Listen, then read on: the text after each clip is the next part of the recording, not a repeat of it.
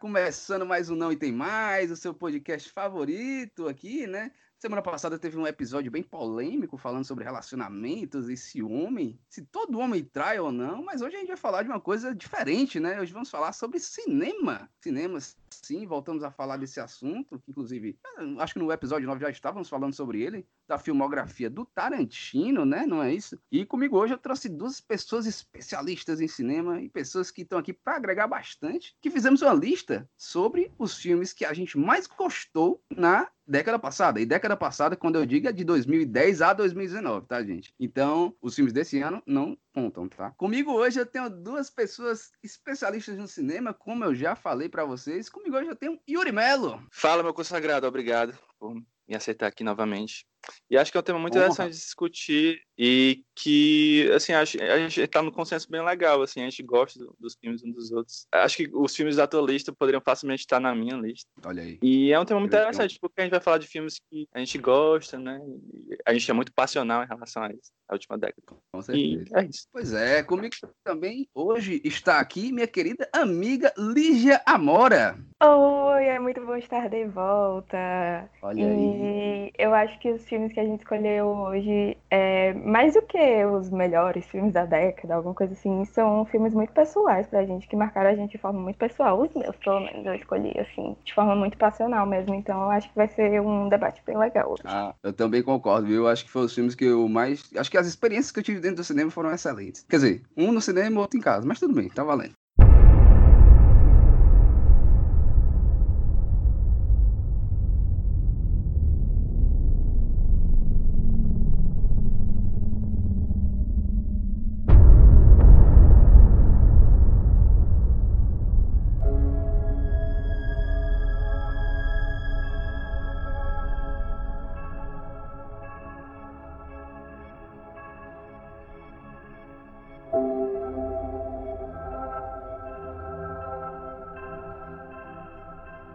Gente, para começar o programa, iremos falar aqui sobre um filme que foi lançado no ano de 2017. Yuri Mello postou no seu blog que esse foi o melhor filme de 2017, ou eu estou enganado, Yuri? Cara, foi difícil, eu fiquei é, entre esse filme e outro que eu botei na minha lista, pessoal. Mas, assim, eu não me arrependo nem um pouco. Pra mim, foi uma das melhores experiências que eu tive no cinema, foi com esse filme, e foi a melhor ficção científica que eu vi até hoje. A melhor que tu viu até hoje? Porra. No, no cinema, no cinema. Ah, Foi. tá. Aí tudo bem, aí tá, tá, tá. Esse filme é um filme excelente, tá? É um filme que. Acho que. É, na verdade, o filme é uma continuação de uma obra original que foi feita em 1984. 4, se eu não me engano, com o nosso querido Harrison Ford.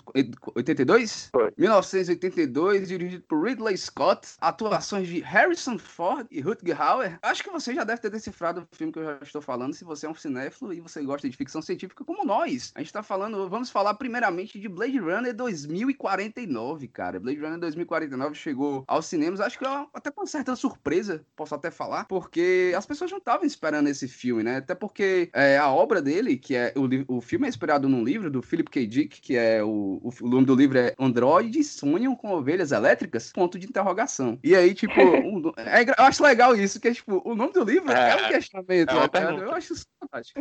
Pois é. E eu terminei de ler o livro ontem, bicho. Por isso que eu acho que esse filme tá na minha cabeça. Não o, o que inspirou o primeiro filme, né, no caso. É, mas, tipo, pô, eu me lembrei muito do, da sequência também. Eu acho assim, eu- pelo menos pra mim, um fator que eu acho bem interessante é que os caras fizeram uma sequência, tipo, no cego, né, cara? Tipo, tudo bem que eles têm uma obra original e tal, mas, pô, é, você querer complementar a visão de um autor sem ele ali no meio, complicado, viu, Uhum. cara?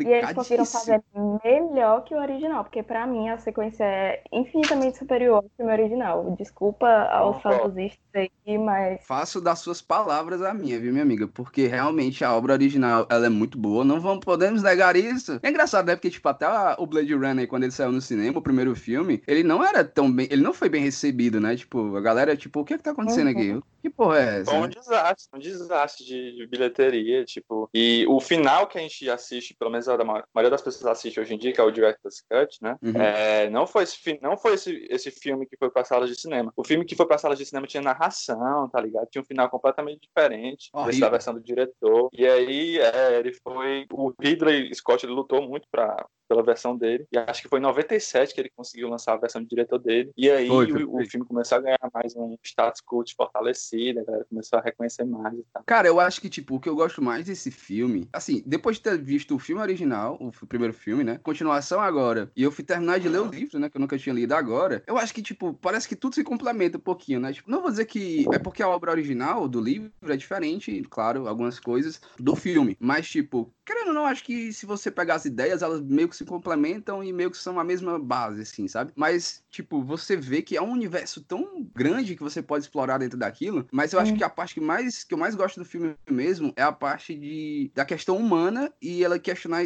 o tempo todo o existencialismo, o que é que são as pessoas que tem, que a gente chama de ser humano, mas ela meio que desafiando nossos atos, a, a gente provar os nossos atos, que a gente realmente é humano o tempo todo, sabe? E é, tipo, é uma coisa muito legal. E, tipo, no livro, eu acho que você consegue ter ainda mais uma ideia mais explícita disso, se liga? E aí, tipo, é uma questão sobre, que, que entra vários aspectos em relação à, à questão de humanidade, existencialismo, e você cai naquela viagem, bicho, que você tem dificuldade, assim, pra entender no começo, como eu tive, mas quando tu pega o fio da meada, entende o que eles estão querendo te mostrar, bicho, que é isso. No começo eu acho que o filme até parece um pouco exibicionista, assim. Eu lembro que eu comecei a assistir, eu fiquei meio assim no começo, vixe. Até porque o Yuri já tinha chegado dizendo é o melhor filme do ano, é Olha o melhor aí. filme de todos, não sei o que.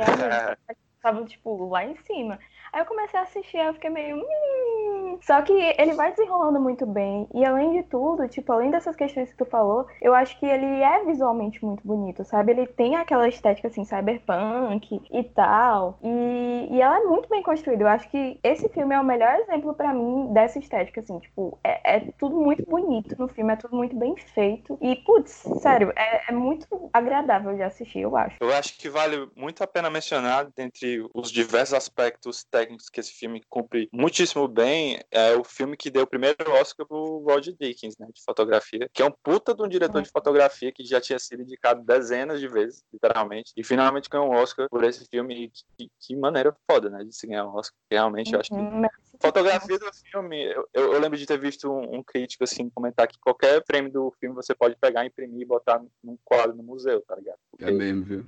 Uhum. Tem esse potencial, tá ligado? E outra coisa que chamou muita atenção no filme, pra mim, pela primeira vez que eu tava assistindo, é que a gente vai falar de spoiler, né? Pode falar spoiler. Pode, pode falar spoiler, pode falar spoiler. Fala spoiler. Se fosse por isso, é que... o, o programa do Tarantino tava lascado da gente. É. É verdade. É, que me chamou a atenção foi que é, nada do material de trailer ou de poster, porra nenhuma, falava sobre o fato do personagem do Ryan Gosling ser um, um androide, né? E isso é dito na primeira cena do filme, que ele é um androide e que a função dele é capturar e matar outros androides. E aí, uhum. já, só nessa cena aí, já cria um, um embate assim, é, é, moral fudido pro cara, entendeu? Ou pro Android, como que você queira, se referir, né? Do fato de ele matar é. a própria raça às custas das ordens dos humanos, né? E é, tem uma cena muito, muito forte também, que é ele conversando com a chefe dele, né? É interpretada pela Robin Wright, e ela manda achar esse bebê, né? Que é o bebê do Deckard com a, a Android Rachel. que se apaixonou no filme, com a Rachel. A. Isso. A e ele fica assim, ele fica, ele já fica movido, ele fica batido, né? Ele fica, pô, eu nunca matei é, uma pessoa antes aí. O que diferencia uma pessoa de um Android que nem você? Eu acho que tem uma alma e tal. E vou, dá pra ver, velho. Muita gente fala merda do Gosling, mas é, é, eu acho a atuação minimalista dele nesse filme muito foda, tá ligado? Ele fala isso com pesar já. Você já nota que o personagem dele tá, tá, Tu é doido, ele tá foda. E ele, você já nota com pequenos detalhes que o personagem ele já tá caminhando pra esse lado de encontrar um propósito de uhum. o que é ser uhum. humano. Até o momento que ele finalmente explode, quando é, ele é mostrado aquela memória no estúdio, né? Que ele joga a cadeira, ele grita pela primeira vez, ele demonstra emoções e, e palpáveis, né? Puras, e você fica, caralho, olha o arco desse personagem. Muito fechado em relação ao roteiro, o arco do Kay é, é perfeito, cara. Não tem o que tirar, não. Mas é mais massa ainda que, tipo, você vê eles conseguirem, eles se não é recriar, né? Mas criar um personagem tão, por exemplo, acho que o Rick Deckard, se você viu o outro filme, tipo, pô, é o Harrison Ford, que já é um ator, já vinha com uma bagagem grande, você vê de Star Wars, como Han Solo, Indiana Jones, e ele chega como Rick, Rick Deckard, e ele realmente tem um, um, uma. Ele consegue botar uma atuação muito boa ali pro filme dele, é, no, no, Blade Runner, o primeiro, e você cria um personagem, tá? Que consegue bater de frente com aquela atuação dele. Tipo, você vê a importância também que, que o Kay tem para o andamento da história, até porque ele é o personagem principal, mas eu acho que também muita gente se questionou é, antes de assistir o Blade Runner 2049 era cadê o Deckard, né? Que querendo ou não, é um dos principais uhum. questionamentos uhum. que você tem no filme, entendeu? Mas, tipo, você está tão imerso naquela história do Kay, do, com a atuação muito boa do Ryan Gosling, ele conseguindo transmitir, como o Yuri falou, aquela aura, tipo, pô, ele é um androide, entendeu? Tipo, os androides é aquela coisa. É, o questionamento é que, por exemplo, se você pega no primeiro filme, tem aquela, aquele teste, o Van, Van Cop, eu esqueci, eu não sei falar o nome daquele teste, mas enfim, aquele teste para um teste de empatia, né? Porque dizem que os androides não têm empatia. E é o questionamento maior em cima de tudo, que tipo, ah, pra você detectar um androide, ele não tem empatia. E eles conseguem detectar pela máquina meio que dificilmente, mas conseguem. E tipo, reações como essa, entendeu? Tipo, tanto dele mais introspectivo do que, né, no caso, no 2049. Tanto ele mais introspectivo, não mostrando tantas é, emoções, porque, enfim, ele é um androide, mas depois quando ele explode, você vê que, tipo, mas e aí? Tem uma linha tênue entre uma coisa e a outra, entendeu? O que é? O, então o androide ele consegue ter os mesmos sentimentos que um humano, ele é humano, então, por causa disso, não, porque o que, o que diferencia é a empatia. Se ele tá demonstrando empatia por algo, então, tipo, caralho, é, eu, eu, eu gosto muito desse filme porque ele faz eu viajar nessas questões, tá ligado? Apesar de ser uma ficção, mas, tipo, pô, você faz muitos questionamentos que te puxam uma coisa, puxam outra coisa, e você fica, tipo, muito imerso naquilo, né? Uhum. E aí você fica se questionando sobre o futuro da inteligência artificial também, né? Tipo, como é que vai ser, se, se vai, eles vão ser capazes de, de, de desenvolver empatia e, tipo, qual vai ser o futuro da humanidade em decorrência disso também, sabe? Eu acho que, que esse filme é, é bem profundo, assim, dá pra tirar questões bem complicadas dele.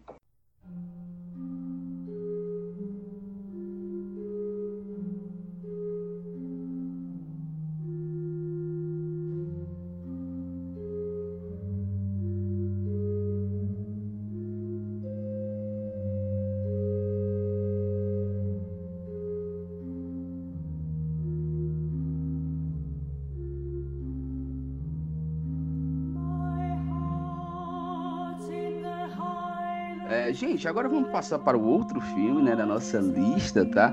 O segundo filme que a gente vai discutir agora é um filme que a nossa amiga Lígia sugeriu, que é o filme que ela, um dos filmes que ela mais, disse que mais gostou é, nessa década, tá?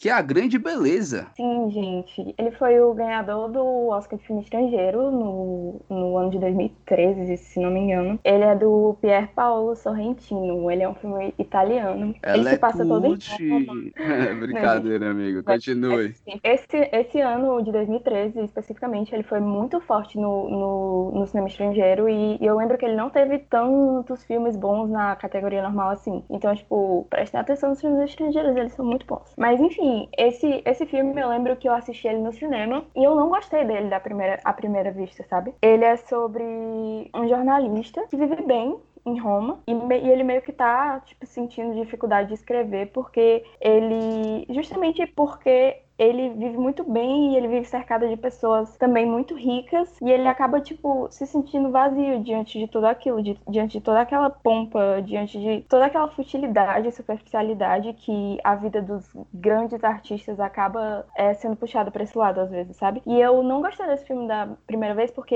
ele é muito contemplativo, assim, sabe? Ele tem tomadas bem longas, ele se utiliza muito de planos abertos para mostrar, assim, sabe? Tipo, o, o contexto todo. Ele mostra muito, muito arquitetura grandiosa, assim, grandes espaços verdes e ao mesmo tempo, tipo, festas enormes também. Tipo, ele, ele se utiliza muito desse artifício de, de câmera, assim, de, de direção, para mostrar realmente o interior do personagem, o quanto ele se sente vazio diante daquilo tudo, sabe? E eu acho ele, ele traz muitas questões existenciais também e ele vai mostrando que mesmo, mesmo nas populações, assim, mais ricas, existem máculas existem mazelas, existem fraquezas na alta sociedade, sabe? Ele trata muito questões de morte, questões de saudosismo, e é, eu acho que, no fim, a, a, grande beleza do filme, assim, que, que acaba dando título ao filme, né? Apesar de ser meio piegas, mas enfim, eu acho que o que ele quer mostrar com uma grande beleza, é justamente o ócio, sabe? O, o, o comum. E acaba sendo um paradoxo, porque você é bombardeado o filme todo com, com diálogos sobre o belo, sobre pessoas que se levam a sério demais, sabe? E, e ele usa isso de uma forma muito, muito, muito caricata. Ele faz questão de, de criticar essas pessoas que se levam a sério demais, que querem só o lado belo da vida e, e no fundo a vida tá nos pequenos momentos, sabe? É, é, é isso que eu acho que ele quer dizer e eu acho ele muito bom, muito bom, muito bom. Eu amo esse filme. É, ele podia facilmente estar na minha lista também. É, acho que eu queria muito rever ele, só vi ele uma vez. Acho que tá com uns dois anos que eu vi. Mas eu gosto muito desse filme. Que, que me, me, vem à memória, assim, muito fortemente é a primeira cena, que é a de abertura. Né? O filme abre com a festa de aniversário do protagonista. Uhum. E o jeito que o, o Sorrentino dirige a cena é, é, muito foda, cara. Tipo, é como se fosse um videoclipe e ao mesmo tempo são é, é, planos altamente orquestrados e tem várias variações de plano, tá ligado? E o jeito que ele grava é, as danças da festa as mulheres e a galera bebendo. É, é, tipo assim, tudo muito na sua cara, tipo, luxúria, prazer, sexo. O que vem à sua cabeça. Assim, sabe? É, você pensa nessas palavras, assim, que meio, podem remeter a um, um sentimento de futilidade até. E o papel do filme depois passa isso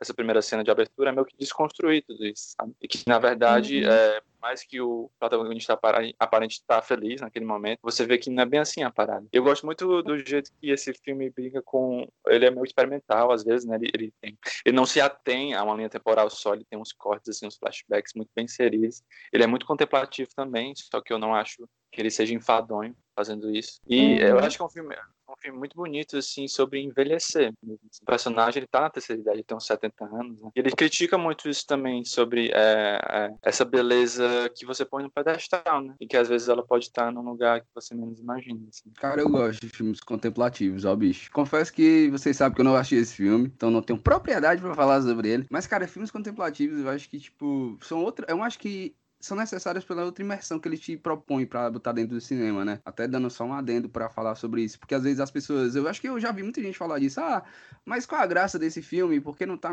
não tem nada acontecendo, tipo, mas aparentemente na sua mente pode não ter nada acontecendo, mas tipo, é, o cinema também é uma arte, entendeu? Então, tipo, é, talvez as cenas que estão aparecendo ali é para você contemplar e você remeter algumas coisas na sua memória, entendeu? Para algumas pessoas pode não remeter, óbvio, mas para as outras eles conseguem fazer isso, entendeu? Tipo, eu acho que, por exemplo, eu, eu tenho uma impressão, por exemplo, vocês falaram que o filme é, é de um cara que tá na terceira idade, né? Parece que quando o, o, os filmes que é feito assim, mais com personagens principais na terceira idade, sempre tem um teuzinho contemplativo, você não acha, não? Tipo, olhar pra vida atrás e ver o que aconteceu e as coisas podem mudar. Eu me lembro muito de, de uma animação, que é Up, né, bicho? E você, tipo, você vê, tipo, querendo ou não, é, um, é uma grande reflexão que o cara fez da vida toda é dele e tudo. Enfim. É verdade. Eu acho que é um dos filmes mais diferentes da Disney, em termos justamente de puxar para esse lado, assim, mais reflexivo sobre a vida e tal.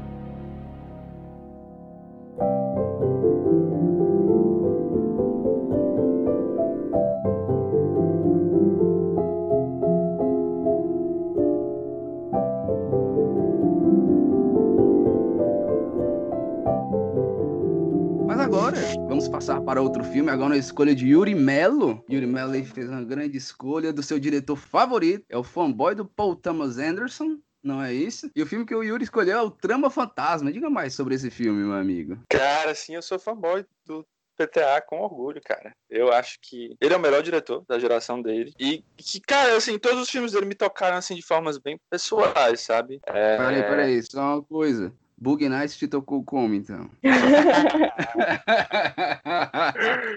é, de, de jeitos que eu não posso falar. Um pouco perigoso. dos ouvidos. Boogie Nights também é um puta filme, mas o filme é um filme de 97. Né? E, uh, na verdade, cara, eu botaria um filme dele pra cada década. Eu botaria Boogie Nights pra 90, Sangue Negro pra anos 2000 e o que eu vou botar agora pra década passada, que é Trama uh, O que me, o que me, uh, me atrai mais nesse filme é a maneira que ele, que ele distorce suas expectativas de uma maneira muito brutal, assim. Né? Eu me lembro de estar assistindo esse filme pela primeira vez no cinema. Eu lembro que com uma hora e meia de filme, tipo, eu tava totalmente engajado na história, nos personagens, mas eu ainda tava com um sentimento de, porra, velho, onde, é, onde é que isso vai parar, tá ligado? Onde é, que, pra onde é que isso vai? E, tipo, a maneira que ele constrói a relação desses dois personagens, que é o Reynolds e a Alma, né? O Reynolds que é interpretado pelo Daniel Day-Lewis e a Alma que é pela Vicky Krieps, se eu não me engano. Daniel é... Day-Lewis, excelente ator. Porra, velho, ele sempre, assim, eu, eu acho que ele é o único ator que eu assisto e eu esqueço 100% completamente que é um ator ali fazendo a parada. Tá Parece que ele, ele ah, toma, né, bicho, sei lá, o é. ambiente, a cena, ele consegue meio que te prender de uma forma. Cara, eu, tipo, eu posso falar disso que eu tô dizendo, porque quando eu assisti Gangue de Nova York, não tô dizendo que o filme. O filme é muito bom, claro, mas assim, cara, o filme tem muita atuação boa, sabe? Só que o Daniel Day-Lewis no filme, ele rouba, tipo, tudo. Tipo, se você, se vocês me perguntassem hoje, é, um filme daquele filme, quem eu lembro, assim, perfeitamente, é dele. E tem Leonardo DiCaprio. Ele rouba, ele rouba tudo, velho. Isso acontece comigo em Sangue Negro. Tipo, eu acho que eu gosto de Sangue Negro principalmente por causa dos surtos que o Daniel Day-Lewis dá nesse filme, porque eles são sensacionais. Para mim, é, eu acho que a melhor atuação que eu já vi na vida foi o Daniel Day-Lewis nesse filme. Que também é o Paul Thomas Anderson, né? Enfim. Olha aí, rapaz. Revelações. Sim, amigo, mas continue. Uh, e nesse filme, o Reynolds é um estilista, né? É, é, nos anos 50, em Londres, e ele é um cara totalmente viciado no que ele faz, no trabalho dele, obcecado mesmo. E ele fica perambulando de relacionamento em relacionamento, e ele sempre enjoa das mulheres com as quais ele se relaciona. Né? E você vai descobrindo no começo do filme que ele tem, ele tinha, né, uma relação muito próxima com a mãe dele e tal, e que a perda da mãe dele afetou muito a vida dele, consequentemente os relacionamentos dele. Né? Quem leu Freud vai entender. E Ixi, Mari. E aí, a Alma, ele conhece ela no restaurante, eles saem, convivem, viram um casal e você vê que. É, eu acho que esse filme me fez questionar muito é, o que é um casal estável. Entendeu? o que é um casal. o que é um casal feliz, assim, tipo. O que porque... está por trás de um casal feliz, eu acho que é isso. Exatamente. Se você estiver com dúvidas no seu relacionamento, querendo, assim, pensando no que é que está acontecendo, se você está pensando da maneira correta, não assista esse filme, então.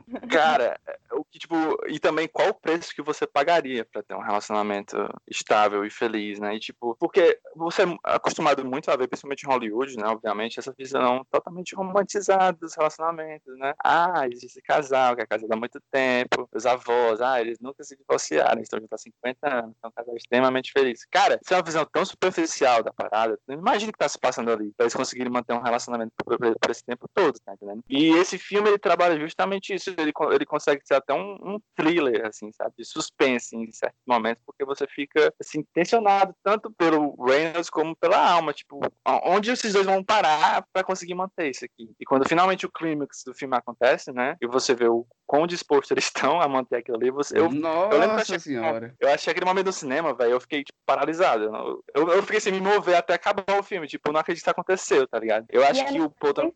segundo tempo, né, assim, tipo... Como é, Lígia? Como é? E é nos 45 do segundo tempo, assim, que você fica, tipo, ah, que? que que tá acontecendo? É, pô, Exatamente. meu Deus do céu. Eu tava falando, tipo, até mais ou menos uma hora e meia do filme, eu tava, ah, qual o propósito? E aí, quando ele te pega, velho, no clima do filme, ele te pega, assim, pra te fuder, pra te arrombar a vida, tá ligado?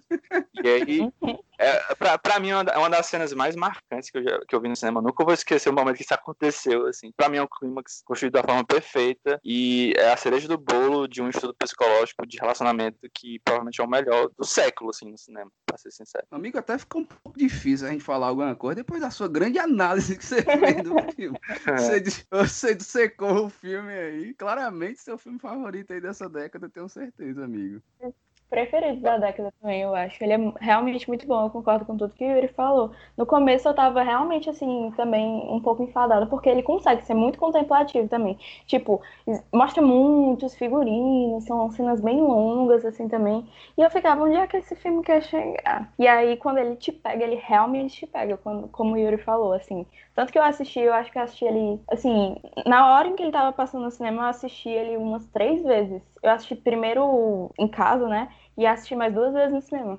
Cara, eu demorei E- pra ver esse filme. Demorei. Sinceramente, eu demorei pra ver esse filme. Eu acho que esse filme, eu vi esse filme e eu falei até no grupo lá.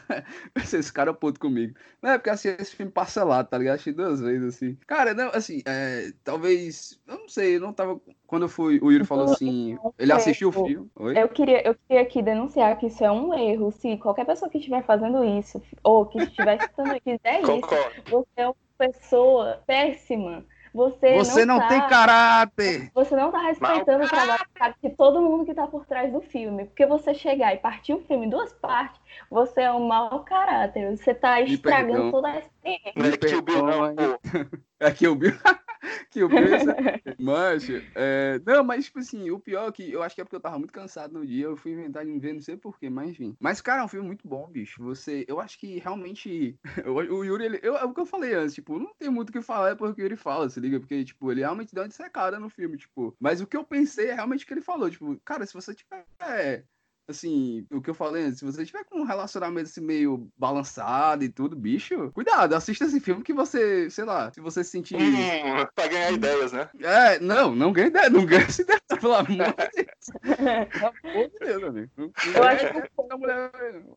Eu acho. Eu que o combo para um relacionamento saudável é você assistir é, Namorados para Sempre, assistir é, Trama Fantasma. Azul é com mais quente. Não, as jogos mais que tem tanto, mais Closer. Esse é o, o, o, um trio, Também. assim, de, de, de filmes Acabe pra... com o seu relacionamento agora. Exatamente. Gente, A gente, a gente ia falar desses filmes, vocês já ganharam um bocado de dica aí de combo pra vocês assistir até no...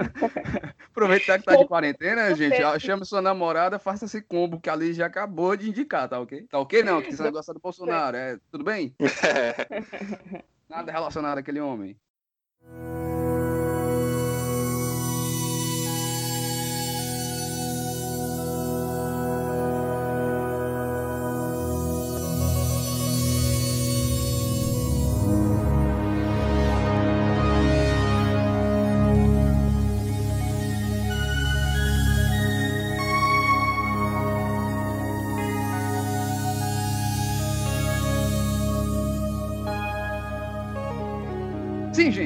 Passar pra frente, né? É, vamos agora falar do próximo filme, que é a minha escolha, de novo, olha aí. Nosso querido filme que foi lançado ano passado pela Netflix, inclusive, tá? Um filme que foi esquecido pelo Oscar, eu nunca vou esquecer disso, que pra mim, uma indicação de melhor ator tinha que ter tido. Isso é um absurdo, estou puto até hoje, tá? Adam Sandler merecia aquela indicação. Parecendo o Renan, né, bicho? do Choque de Cultura agora. Só faltou a blusa que ele usou no, no, no Choque no Oscar lá. Mas enfim, é, o filme que eu tô falando aqui é Joias Brutas. Um filme dos Safety Brothers, os filme, um, uns diretores que são novos, né? Entraram assim mais em cena depois de Bom Comportamento, em 2017, que é um filme que até com o Robert Pattinson. Quem não sabe, o Robert Pattinson vai ser o próximo Batman, né? Acho que nessa altura todo mundo já sabe, né? Mas enfim, só uma curiosidade. Mas enfim, o filme Joias Brutas, cara, é, eu até tenho um vídeo no, no, no nosso Instagram, até nosso Instagram é arroba não tem mais podcast, já fazendo um pequeno merchan aqui pra vocês seguirem, tá? É, cara, eu fiz um vídeo lá e eu falei, tipo, o título do vídeo acho que explicou muito bem o filme é um ataque cardíaco de duas horas. Cara, é, é, um ataque cardíaco com injeção de cafeína ali de duas horas. Porque, pelo amor de Deus, o filme não para. Não para um minuto. E aquela coisa, o que eu acho mais legal é como eles conseguem, quando tu tá assistindo o filme, certo? Tu tá ali assistindo, eles conseguem realmente é, fazer tu gostar do personagem que é totalmente é uma pessoa que você não tem como gostar. Um filho da puta. É um tremendo filho da puta. Pronto, obrigado, amigo, Ele é um Yuri. filho da puta. É, Ele é um filho nada. da puta. Só que tu ainda torce por ele, tá ligado? Tipo, tu fica, como assim? Mas aí, sei lá, alguma coisa tá te motivando ali. E é o que eu acho mais legal. Porque, tipo, querendo ou não, as cenas do filme. Eu acho que uma coisa que eu queria falar muito bem é da trilha sonora do filme, que eu acho que é uma parte importante pra Muito você. boa. Porque ela dita o ritmo do filme te- o tempo todo, entendeu? Então, tipo, as coisas estão acontecendo, a trilha sonora ela tá ali direitinho pra que tu tenha aquela sensação exata naquela hora do filme. Então, por exemplo, teve muita gente que falou assim: Meu Deus, eu fiquei muito agoniado assistindo esse filme. E graças Ah. a Deus, a trilha sonora também, a montagem, óbvio, claro, também que foi uma montagem excelente. Mas, tipo, bicho, a trilha sonora ela vai conduzindo. E assim, com a, juntamente com a montagem do filme, bicho, tu fica assim, sem fôlego, sério. E tem uma hora que tu fica pensando assim, puta que pariu, esse cara vai fazer isso de novo? E tu não acredita.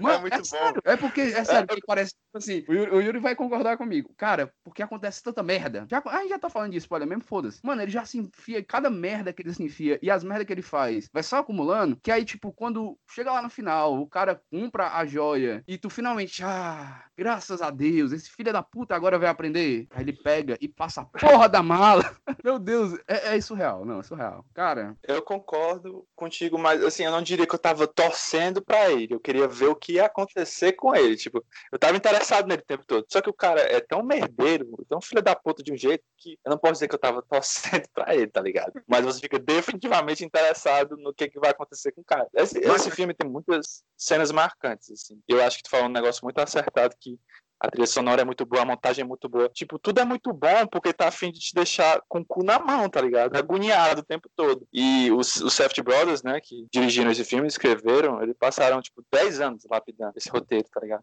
Olha aí. E é claro, então, é claro que, merda, né? Não é todo dia desses 10 anos que eles estavam lá na cadeira, sentando na bunda escrevendo, mas ah. eles deixaram lá o material respirar, voltaram, escreveram de novo, voltaram. E, velho, dá pra perceber isso no roteiro porque é um negócio muito fluido. Eles falaram até isso na entrevista e, e tipo, eu concordei na mesma hora que eles queriam a sensação de que o filme não tivesse roteiro, como se fosse um meio que documentário, as coisas só acontecem, tá ligado? Como esse sim, cara, sim. por causa do comportamento dele. Eu, eu não gosto desse filme, né? Assim, eu, minha experiência pessoal com ele não foi tão boa. Eu não terminei de assistir porque eu dormi, eu comecei a assistir ele cinco vezes e eu dormi em todos. Eu não sei Tudo como é que tu dormiu nesse filme. Eu acho que eu assisti um filme diferente de vocês, gente. Não é possível. Mas eu concordo com isso que vocês falaram, que o roteiro é fluido, que realmente parece um documentário, assim. Parece, é um negócio, assim, bem natural. O Adam Sandler também tá bem natural no filme. E eu acho que ele merecia sim uma indicação, apesar de eu não gostar dele. Tinha quatro caras no ano passado que foram indicados que deram atuações fodidas, assim. O DiCaprio, o Adam Driver, o Joaquin Phoenix, o Antônio Bandeiras. quer dizer muito boa, viu, amigos? Pra muito quem... boas. É. E o Jonathan Price tava de passeio naquela porra, velho. Mano, Porque muito de passeio, pelo amor de Deus, o que foi? Que... Mano, pelo amor de Deus.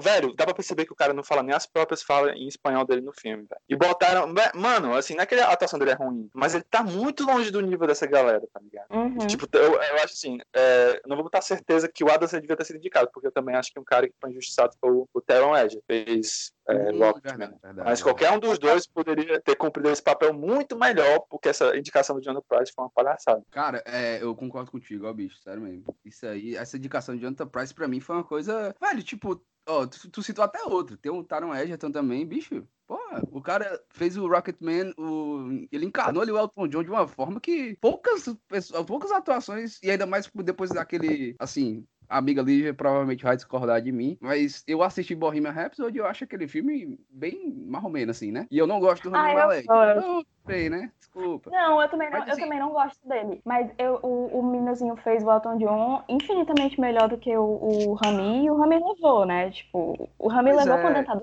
Eu odeio o Rami Malek, ele tem um carisma de uma porta, velho. Eu odeio ele.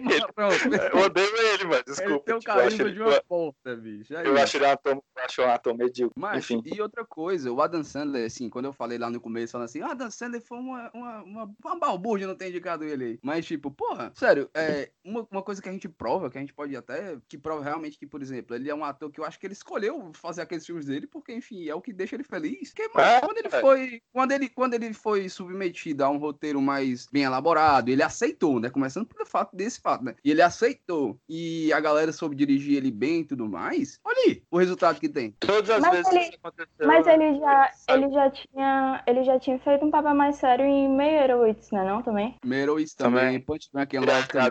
Ele fez pô, do filme do Paul Thomas Anderson, né, que foi Embriagado de Amor, que é um puta filme também. Mas todas as vezes que o cara dá do bom, ele, ele, se sobressai, velho. Ele, na real, ele é bom ator. Só que aquelas comédias pastelão que ele faz dão dinheiro, velho. Ele, ele, sabe é, o que ele tá fazendo. Isso também. É. Acho, acho que ele não sabe, acho que ele olha pra, ah, Happy Madison, o paizão, ele, porra, minha obra-prima. Claro que não, velho. Tem noção do que ele faz, tá ligado? Mas, assim... Eu acho, que, eu acho que ele tirou uma década, assim, né? Tipo assim, não, nessa década eu vou fazer dois filmes bons e o resto eu vou ganhar dinheiro. é tipo Só isso. pra provar que ainda sei atuar, né? É, tipo isso, pô. Sei lá, fiz uma escola de cinema, eu vou botar isso em prática um pouquinho, tá?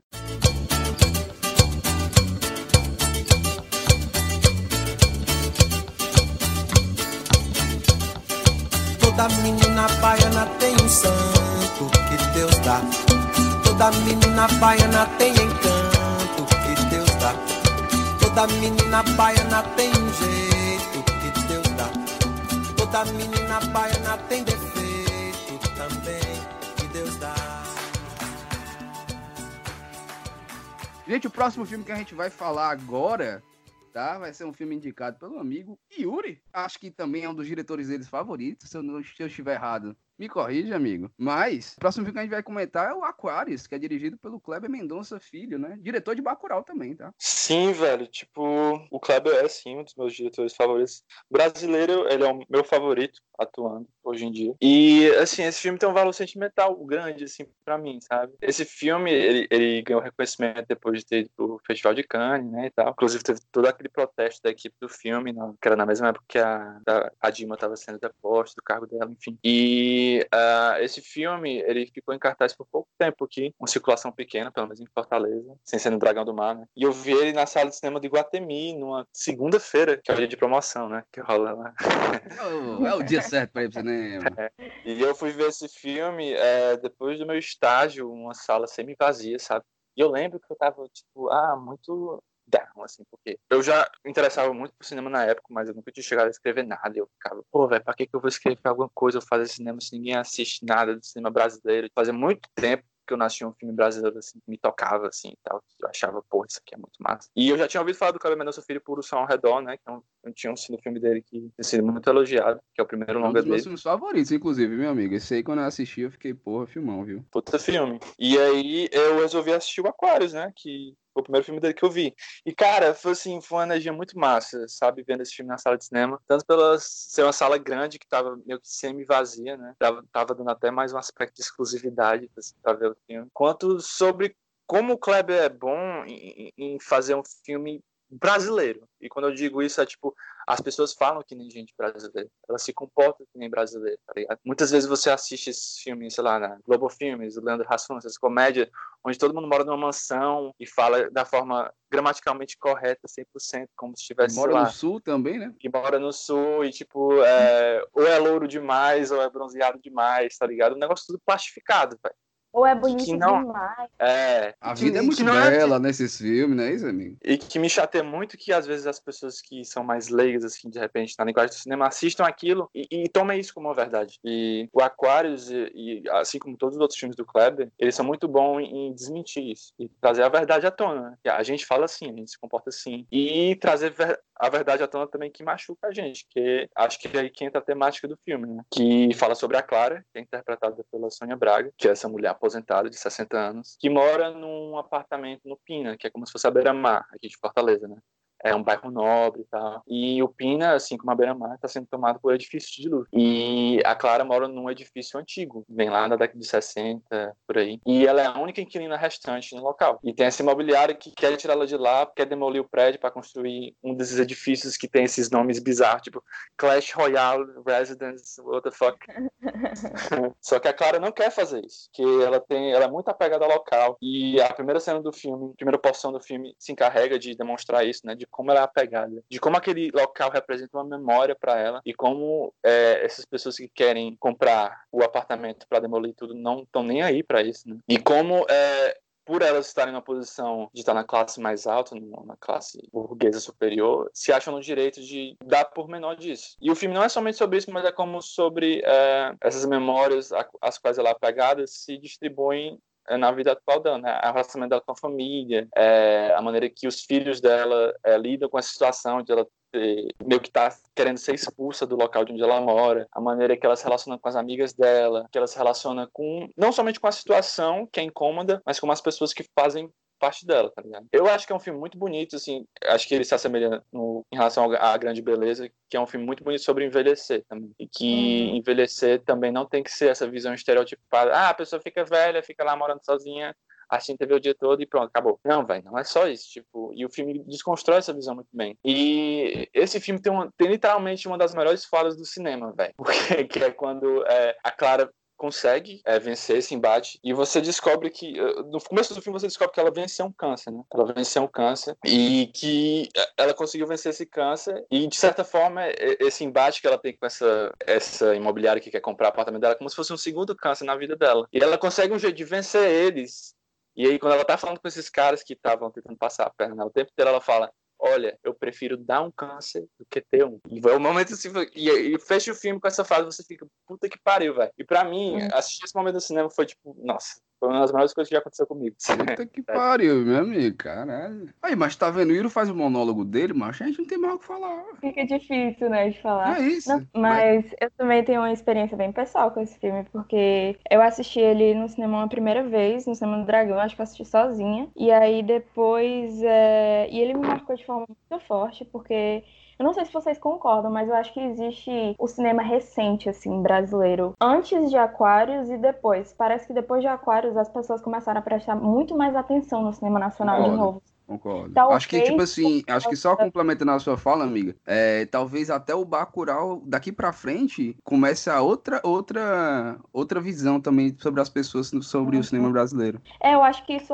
eu acho que isso aconteceu mais forte agora com o Bacurau, mas isso já tinha acontecido com Aquários, talvez por causa da repercussão lá fora, mas assim, eu, eu senti o cinema nacional respirar de novo, sabe, quando eu assisti Aquários, o cinema brasileiro em si, que era como o Yuri tava falando, tipo, eu acho o cinema do Kleber, ele muito inclusivo, sabe? É, desde que eu assisti o Som ao Redor, ele parece colocar personagens muito verossímeis, assim, é, e atores muito, muito, muito brasileiros mesmo. Tipo, você, você não vê atores, você vê gente no filme dele, sabe? Eu acho que ele, que ele quer fazer cinema de gente pra gente, de brasileiro pra brasileiro, e eu acho isso muito legal. E eu acho que esse, esse filme discute muito a questão de patrimônio também, sabe? E de como a gente, brasileiro, muitas vezes menospreza as suas memórias, sabe? Eu digo isso porque existem duas comparações, mais ou menos, que é, desses últimos períodos, assim, que eu acho que a gente pode falar. É, do incêndio lá na Notre Dame. A Biblioteca Nacional, né? Não, não, é,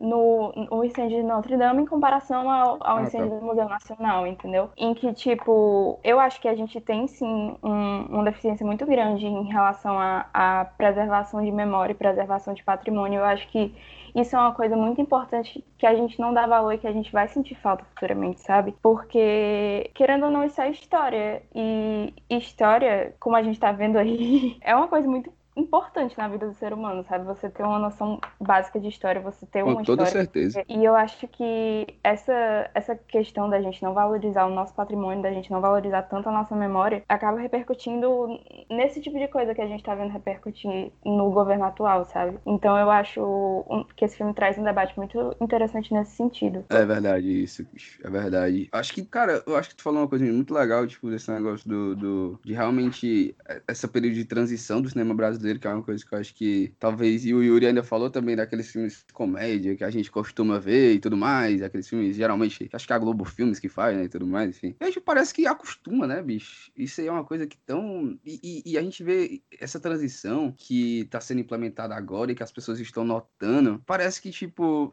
sei lá, se elas pararam para ver os filmes estrangeiros e elas olhavam assim, porra, que filme legal, porra, nunca vi um filme desse jeito, porra, nunca vi uma produção desse jeito. Talvez é porque as nossas produções nunca chegaram, né? Talvez não, é por causa disso. Nossas produções nunca tiveram é, tanta plateia, ou então tanto palco, na verdade, não é nem plateia, tanto palco, como tiveram essas estrangeiras e que hoje parece que tá tendo, né? E que vai mudando. Isso é bom também para mudar o pensamento das pessoas com o contexto social que a gente vive hoje, contexto político que a gente vive hoje. Bacurau, principalmente, tá aí para isso também. Aquarius também é um desses filmes. É, e, cara, os filmes também servem pra gente refletir sobre aquilo que a gente vive vive, né? Então acho que isso é um aspecto importante para a gente valorizar o cinema nacional, porque na, o cinema nacional vai contar histórias sobre a gente, não é sobre lá fora, como a gente vê filme americano, vê filme, sei lá, de outros países, enfim, que geralmente conta histórias dentro do seu país, entendeu? Geralmente, não é todas vida, toda vida, mas geralmente. E não, o cinema nacional, ele tá contando histórias da gente, sobre coisas que a gente vive e dando lições pra gente também, entendeu? Então, eu acho que uhum. por isso que esse é um grande aspecto pra gente exaltar esses filmes, trazer eles pra cá. Inclusive, o próximo filme também é um filme brasileiro, tá? E é isso. Thank you.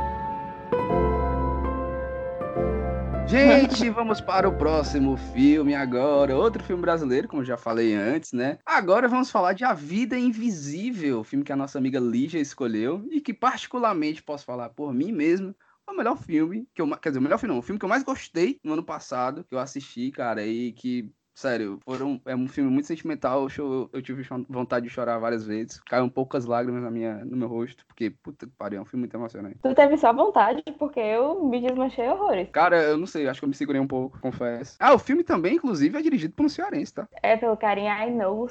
Eu nem, eu nem sei se, se. Tem um nome tem um nome nada a ver, fala mas... assim o nome dele. É. Bota no Google Tradutor, ver como é que a mulher faz. Fala. é verdade. É, mas eu também tenho uma experiência muito pessoal com esse filme, porque eu assisti esse filme na primeira exibição, que foi no Cine Ceará, que tava com todo o elenco lá, inclusive com a Fernanda Montenegro. É e o cara falou muito sobre o filme, sobre a experiência dele de fazer o filme. E ele falou muito que ele foi criado só pela mãe dele, sabe? E que ele sempre viu ela como uma mulher muito forte e que ele queria retratar isso no filme. E você pode perceber como o filme tem esse. Apesar de o filme ser dirigido por um homem, eu não sei, eu acho que ele consegue retratar muito bem o lado da mulher, sabe? Eu me senti muito bem representada a respeito dessas pequenas violências, dessas pequenas mazelas que a gente sofre como mulher e que estão enraizadas na sociedade, sabe? A questão do casamento lá da, da, da Euridice, que é um casamento extremamente problemático, né? E que ele é passado em tela como uma coisa. Eu acho que, eu não sei, eu acho que o Karim ele consegue mostrar no filme coisas bizarras de uma forma um pouco leve. E aí você fica se questionando, tipo, caramba, isso é normal e, e isso não deveria ser normal, sabe? E, Total. e aí... ele, ele, exalta, ele meio que induz a tua cabeça, tipo, questionamento, né? O que é o que é mais louvável, uhum. assim. Ele faz, uhum. eu acho que também, ele é muito bom em fazer um paralelo de uma maneira não tão óbvia, assim, tipo, os acontecimentos é, drásticos que acontecem com as irmãs no filme, são paralelos muito conscientes de coisas que acontecem até hoje, tá ligado? E esse filme se passa na década de 60, uhum. é muito doido isso. E eu acho Cara. muito interessante também é, a maneira com que as mulheres do filme são subjugadas, estão em posições inferiores o tempo inteiro, mas Sim. os personagens mais frágeis do filme são os homens. São os homens, Nossa, exatamente. demais, demais, demais. Ele é um filme, ele é um filme muito feminino assim, e o, o Karim disse que ele eu, eu achei engraçado porque ele contou lá no, no dia, né, que ele impôs uma condição para fazer o filme. Ele já estava querendo fazer o filme. Ele ele leu o livro e ele achou incrível e ele tipo é, encontrou nesse livro uma forma de homenagear a mãe dele e tantas outras mulheres fortes que ele conheceu na vida, mas ele mandou uma carta para Fernanda Montenegro porque ele falou que só conseguia imaginar ela fazendo esse papel. E, tipo assim, eles nem se conheciam, sabe? E ele mandou uma carta gigantesca. E justificando, contando toda a história de vida dele. E ele botou na cabeça dele que ele só ia fazer esse filme caso ela aceitasse fazer o papel. E aí ela aceitou. E aí o filme rolou. E, tipo, eu acho esse filme fantástico por tantos motivos. E, velho, ela só aparece. Ela não aparece tanto no filme, né? Assim, acho que não, ela, ela, aparece 10 ela, minutos. Rouba o filme. 10 ela minutos. rouba o filme. Porque ela é Fernanda Montenegro, cara. Ela, ela, aparece assim no, no finalzinho também. Em, em, aquele final, gente, é a cereja do bolo do filme. Pronto, porque... era isso que eu ia falar. Puta que pariu, é isso aí que eu ia falar. O final é, é, é, excelente. O final é muito bom. e é muito emocionante, bicho. É, é muito emocionante. vai ter um que vai acontecer coisa e tal e tal. Não tô querendo dar spoiler, mas, mas você passa o filme todo com expectativa e ela é desvirtuada no final, sabe? E, e eu acho isso incrível porque você passa o filme todo é, levando porrada. Pra mim, o filme é. é eu descrevi Uma ele assim. de knockout, eu, né? Uhum, eu descrevi ele assim para as pessoas quando eu assisti que ele era ao mesmo tempo afago e soco no estômago e nó na garganta, sabe? Porque afago porque ele ele sabe te colocar eu como mulher, tipo, ele me coloca muito bem no meu lugar de fala, sabe? Ele, eu, eu me sinto contemplada, eu me sinto entendida quando eu assisto ele, sabe? Eu, eu me sinto representada. E nó na garganta e soco no estômago por causa justamente porque eu me sinto representada em coisas que são enraizadas na nossa cultura, mas que são tão absurdas, sabe? E que você vê em tela e você. Eu acho que é um pouco parecido com, com a questão da, da livre associação do Freud, sabe? Porque a questão da livre associação é, é que você. Ele, ele meio que faz você falar para você, tipo, perceber que aquela coisa é bizarra, que, que aquilo que você tá vivendo aquilo. E eu acho que foi o filme, para mim, foi uma experiência mais ou menos assim, tipo, é, eu acho que ele me abriu os olhos a respeito de muitas pequenas violências que eu sofri, assim, e que eu, que eu não sabia, sabe? E ele é, pra mim, ele é, esse filme é muito foda por isso. Também. Ca- por outros cara, aspectos o, também. O, o filme eu achei, tipo, pra mim, ele, eu- eu acho que ele me ganhou muito no aspecto. Todos esses aspectos que vocês falaram, claro, óbvio, não tenho nem como discordar disso. Mas acho que o aspecto sentimental que ele trouxe, sabe? Tipo, eu acho que o relacionamento das duas irmãs e toda aquela. E como a Lívia falou, é um soco no estômago, tá ligado? Tipo, é o soco no estômago que eu acho que é a parte mais foda, sabe? Tipo, tem um peso emocional muito grande, mas é um peso emocional tão grande que, tipo, você sente aquilo, entendeu? Então você vai Então, sentindo ao longo do filme e você vai. E você vai. É meio que acumulando e você vê aquele final, tipo, você cria uma esperança e a esperança.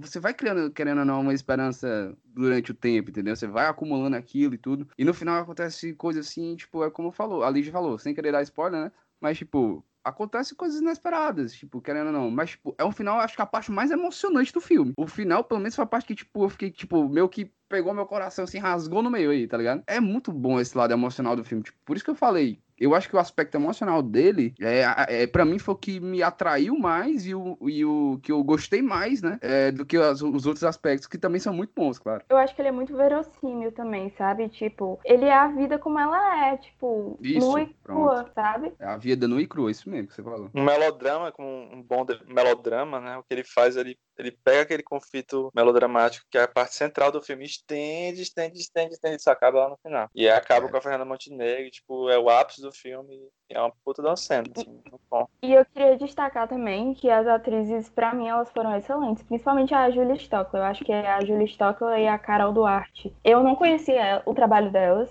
E eu fiquei impressionada porque eu achei que elas representaram muito bem. Tinham muitas cenas, assim, catárticas que elas cumpriram muito bem o papel. E eu fiquei muito surpresa com as duas. Eu acho elas muito boas. Eu acho que elas merecem destaque também. Cara, eu também concordo contigo, Lígia. Até- acho que até comentei com o Yuri quando terminou a, a- o filme, assim, eu tava conversando com ele do, do, do filme e eu falei, bicho, a atuação dessas meninas, bicho. Eu não conhecia também, mas eu fiquei. Eu acho que o peso emocional que também teve pro meu lado foi por causa da atuação delas. A atuação delas é excepcional. É sério, tipo, Uhum. a gente, tipo, você é uma coisa que eu me lembro até hoje, perfeitamente, da cena, direitinho, acontecendo. Então, tipo, pra ficar na cabeça, tem que ser uma coisa muito boa, entendeu? As cores do filme, o granuladinho e tal, o figurino da época. Ah, sim, ah, o, o granuladinho é essa. Rio de Janeiro e em Portugal, né? Mas é, eu acho ele muito, muito gostosinho de assistir, assim, sabe? Eu acho ele muito diferente, não sei, visualmente, assim. Ah, eu também acho. É uma produção. É, realmente isso é verdade. É uma produção bem diferente visualmente, assim, né? É, a questão da fotografia do filme e tudo mais. Realmente não é uma coisa que. Com... Não é uma coisa tão comum da gente ver aqui, pelo menos nas produções brasileiras, assim, né? Esse granuladinho que tu falou, eu acho excelente. Eu amo aquilo. Eu também acho muito legal. Pois é, gente. Aqui foi mais um episódio do podcast, né? Espero que vocês tenham gostado. Assunto cinema hoje, né? Cinema é uma coisa que eu amo, amo pra caramba, né? De falar sobre isso, tá? Hoje a gente trouxe alguns filmes da década, da década que passou agora, né? Que a gente gostou pra caramba. Acho que a gente podia até deixar umas mençãozinhas honrosas aí, né? Tipo Bacurau, Parasita, também são filmes excelentes, óbvio, né? Que a gente também gostou bastante. Era um é. vez Hollywood também, né? Vocês querem falar mais alguns, amigos? Whiplash. É Whiplash. É, eu gosto. Eu gosto. Né? La Land também, deixar é, enfim, tem uma porção, claro, que, tipo, a gente não, tá, não desmereceu os outros filmes, né? Mas, tipo, são experiências cinematográficas, acho que diferenciadas pra gente, que quando a gente assiste a gente, porra, que, que coisa legal, né? Mas, gente, é, queria agradecer a presença dos amigos aqui no podcast mais uma vez. E mais uma vez vocês irão retornar aqui se quiserem, óbvio. O convite sempre já está feito, né? E é isso aí, amigos. Obrigado pela sua presença, Yuri. Obrigado, cara. Foi um prazer você ter aqui novamente. Será um prazer vir novamente também. É isso, amigo. Obrigado, amiga Lígia também. Eu que agradeço, meu querido. Me chame sempre, tamo aí. Nada pra fazer nessa quarentena. Ora, Bora aí o negócio é ficar contando potoca, né? Pois é, gente. Obrigado por ter assistido o podcast. Ouvido o podcast até aqui. Eu sempre falo assistido, não sei porquê, mas enfim. Obrigado por ter ouvido o podcast até aqui, tá? Siga a gente no Instagram. No Instagram é não, arroba não tem mais podcast. No Twitter é arroba não tem mais apenas, sem o podcast no meio, tá? E obrigado por ter ouvido a gente até aqui, tá? E compartilha com os amigos, óbvio, pra eles conhecerem o podcast, que a gente fala sobre vários assuntos aqui. Tudo que tiver acontecendo, tudo que não tiver acontecendo também, a gente vai falar, tá ok? É isso, obrigado. Tchau! Thank you.